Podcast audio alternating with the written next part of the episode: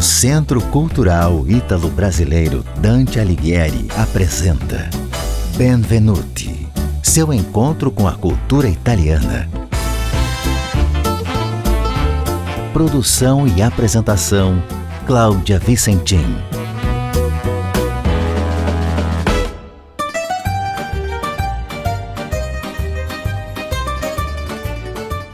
Conhece um pouco de Fórmula 1 já deve ter ouvido falar de San Marino. Para os brasileiros, esse nome lembra mais um episódio triste, quando em 1994, no auge da carreira, o piloto Ayrton Senna morreu ao bater na curva Tamburello, uma das mais perigosas do circuito.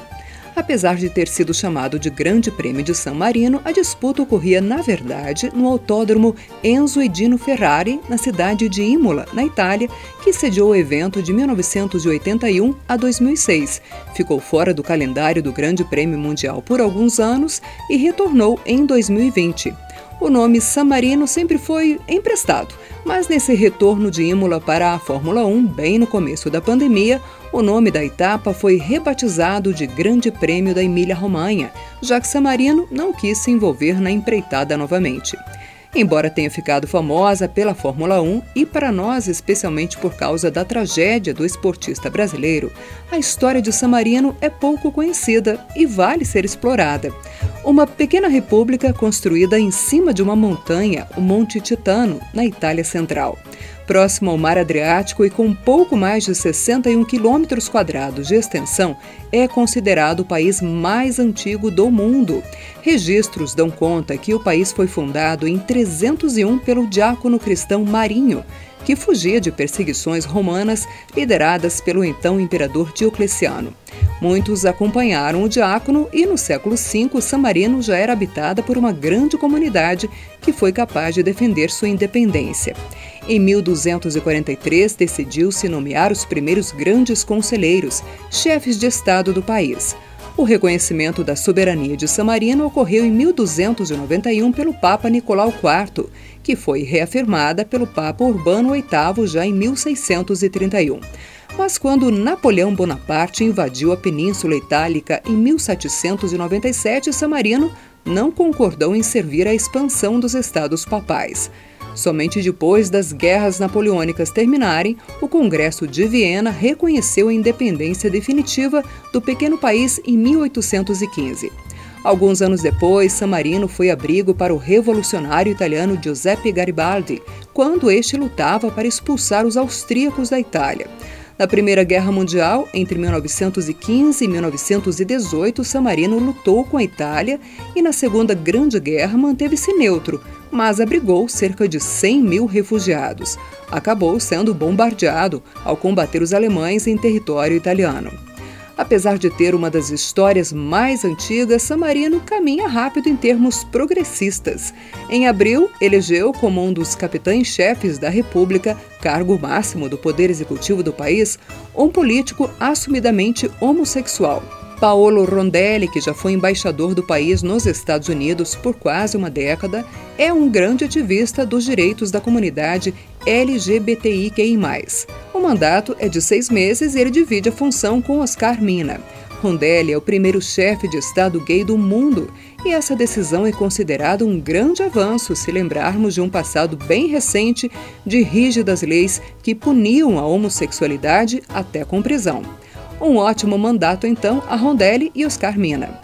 Voltando às atrações turísticas de San Marino, você vai encontrar muitas curiosidades, a começar pelo fato de ser um enclave, ou seja, um estado independente localizado dentro do território italiano, e conta com apenas 30 mil habitantes. Em compensação, ostenta uma das maiores rendas per capita da Europa e a população desfruta de um elevado padrão de vida. Por suas características e monumentos históricos, San Marino é considerado um patrimônio da humanidade pela Unesco desde 2008. O local abriga castelos e restaurantes super charmosos e conservados, que mantêm a atmosfera medieval com ruas estreitas de pedra e construções cercadas por muralhas seculares.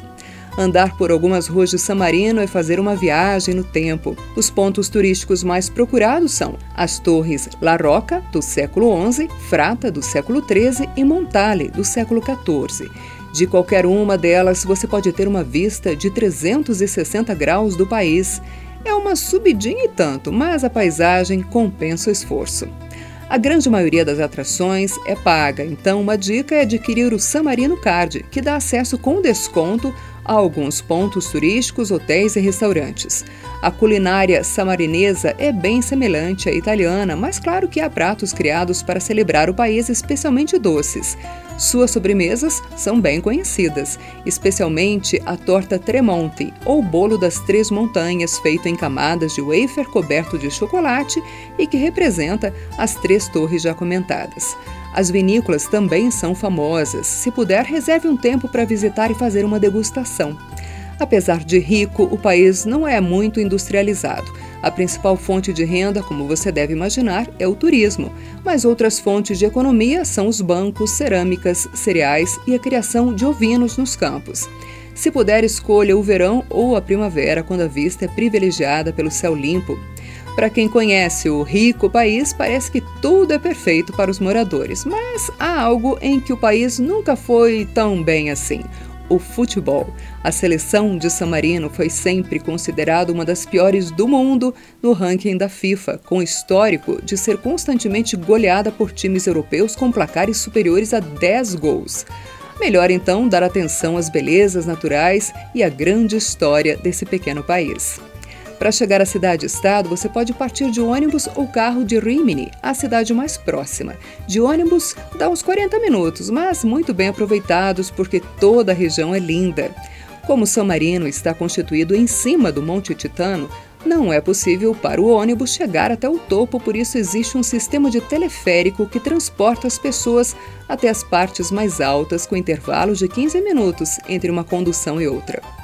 Para encerrar o Benvenuti sobre San Marino, vamos ouvir uma cantora nascida por lá, Valentina Moneta interpretando Crisálide, ou Crisálida em português, faixa título do álbum da artista lançado em 2013.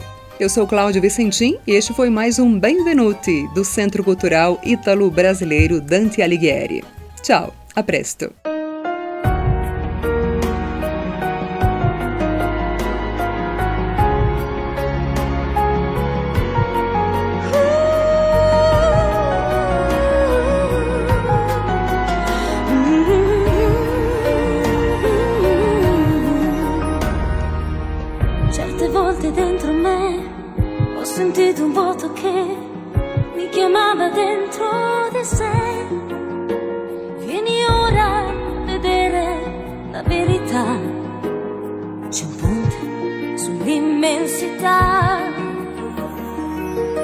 Cosa sono in fondo io?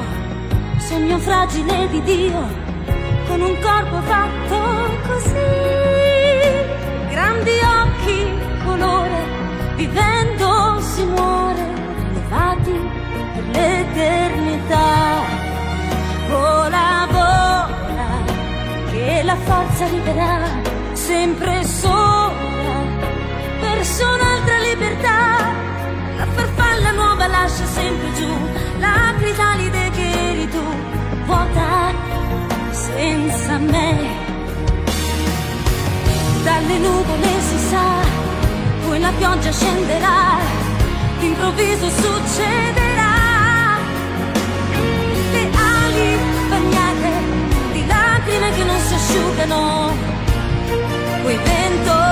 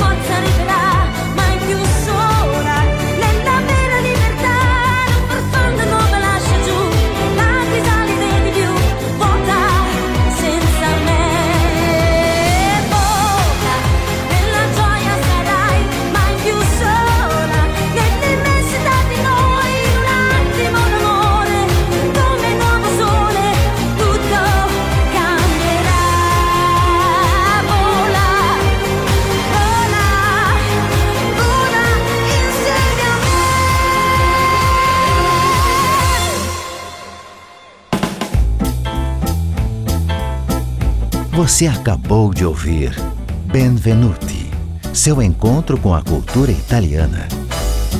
Produção e apresentação Cláudia Vicentim. Realização Centro Cultural Ítalo-Brasileiro Dante Alighieri. A Itália é aqui.